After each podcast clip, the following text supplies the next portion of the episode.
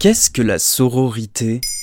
Merci d'avoir posé la question. Chloé Delhomme pratique l'écriture sur de multiples formes et supports et compose une œuvre faite de fragments poétiques, de cris de ralliement, de manifestes et d'expériences sororales. Elle vient de publier le livre Sororité, un geste sororal comme elle le décrit, où elle a invité 14 femmes artistes et intellectuelles à donner leur expérience de la sororité. On y trouve l'autrice Lola Lafont, la philosophe Camille Froide-Vaumétrie ou encore la chanteuse Juliette Armanet. Mais c'est quoi la sororité? Le mot sororité prend ses racines latines dans soror, qui signifie sœur ou cousine, et c'est au Moyen Âge que le mot apparaît, désignant d'abord des communautés religieuses exclusivement composées de femmes. Elles y instaurent leurs règles de vie, transmettent des savoirs et accèdent à la culture dans un environnement sécurisé.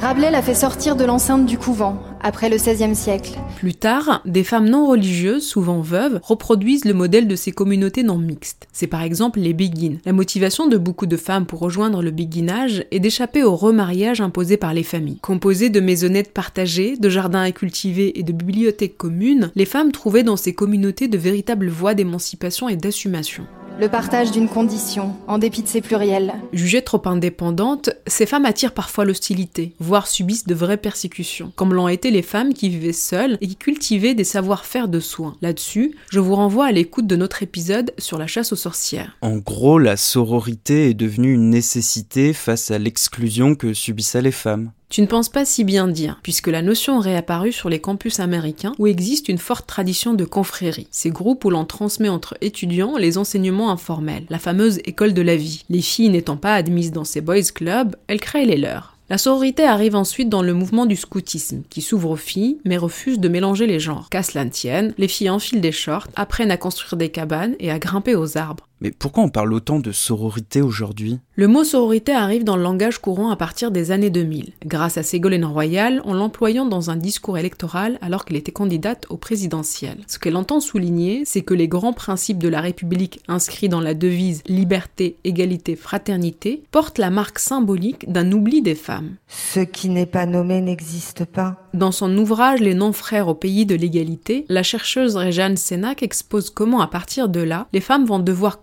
des droits qui sont acquis aux hommes. Pour elle, accéder à l'égalité suppose de se projeter dans l'universel, alors que pour les hommes, l'inscription dans l'universel est plus que facilitée, notamment par une grammaire républicaine qui confond le neutre avec le masculin. Mais nous y reviendrons dans un épisode consacré à l'écriture inclusive. C'est fou ça, en fait depuis le début rien n'est facilité pour elle, contrairement aux hommes. D'où le projet qui anime de plus en plus de mouvements féministes de concentrer l'énergie dans une sororité active assumée en tant que solidarité entre femmes, parce qu'elle permet aux femmes de faire alliance non pas contre les hommes, mais contre les stéréotypes, le sexisme ordinaire et les inégalités systémiques. Cette sororité active permet aussi de contribuer à lutter contre les phénomènes d'invisibilisation des femmes. C'est l'histoire du pouvoir qui soudain change de camp. Employer et pratiquer la sororité, c'est vouloir participer au vaste projet de transformer le réel et ses injustices.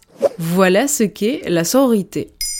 Maintenant, vous savez, un épisode écrit et réalisé par Zineb Souleimani. En moins de 3 minutes, nous répondons à votre question. Que voulez-vous savoir? Posez vos questions en commentaire sur les plateformes audio et sur le compte Twitter de Maintenant, vous savez.